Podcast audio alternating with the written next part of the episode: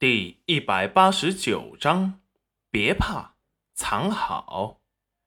戚云染忙活了一下午，终于把肉食给做好了，招呼着小景轩过来吃饭。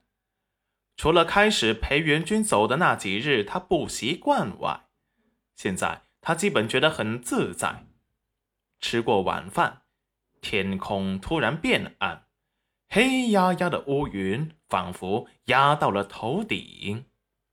这时，戚云染看着天边的燕子低飞，立即感觉到要下雨。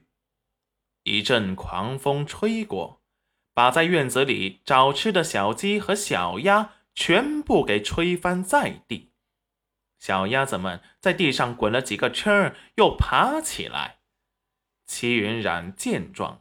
赶紧让小景轩过来，和他一起把他们给赶进了鸡圈里。齐云染又立即把大风吹得乱七八糟的衣服给收了进去。刚带着小景轩回到屋子里，一阵大雨由远到近倾盆而下，哗啦啦的雨点打在瓦片上，刷刷作响。小景轩赶紧回屋，拿了盆子出来，在每个房间里都找了个遍。戚云染好奇的看着他：“小轩儿，你在干什么？”小景轩回头看了戚云染一眼：“干娘，我在找有没有地方漏水。”戚云染顿时哭笑不得，这房子刚建起来。怎么会漏雨呢？小轩儿从一楼咚咚咚的跑到了二楼，不一会儿，小脸红扑扑，兴奋的跑下来，手里端着个空盆。干娘，房子真的不漏雨耶！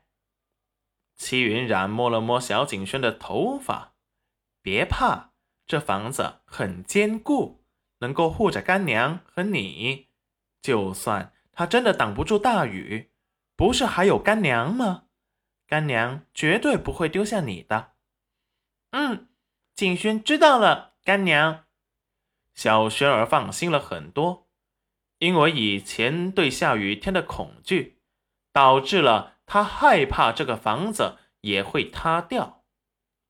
以前那破旧的鬼屋，他看着它被暴风雨袭击塌陷。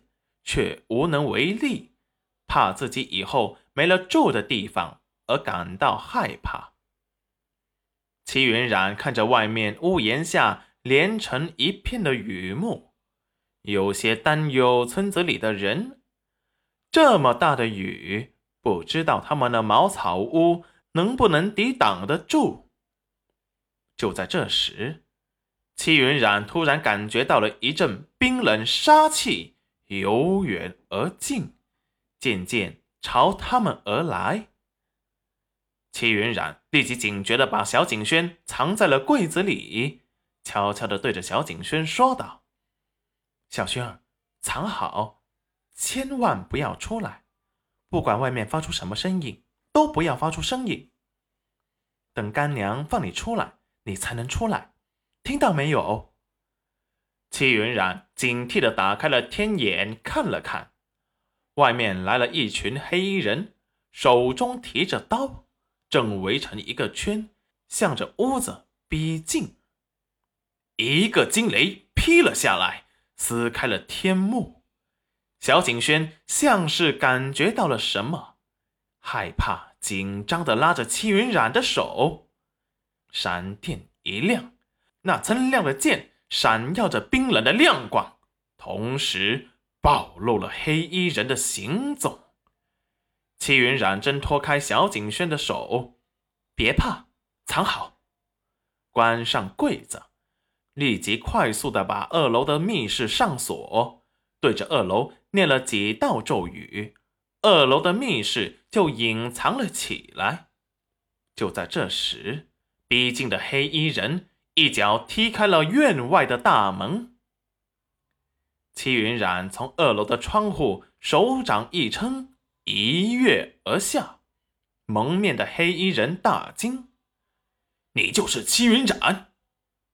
你们是谁？”杀！黑衣人见齐云染没有反驳，二话不说，提剑刺了过来。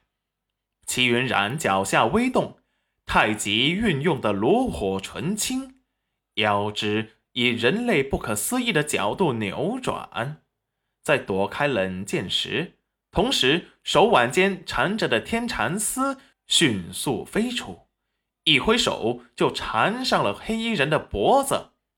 用力的一扯，黑衣人脖颈间流出了血液，被雨水一冲刷，变成了淡红色，顺着脖子流下。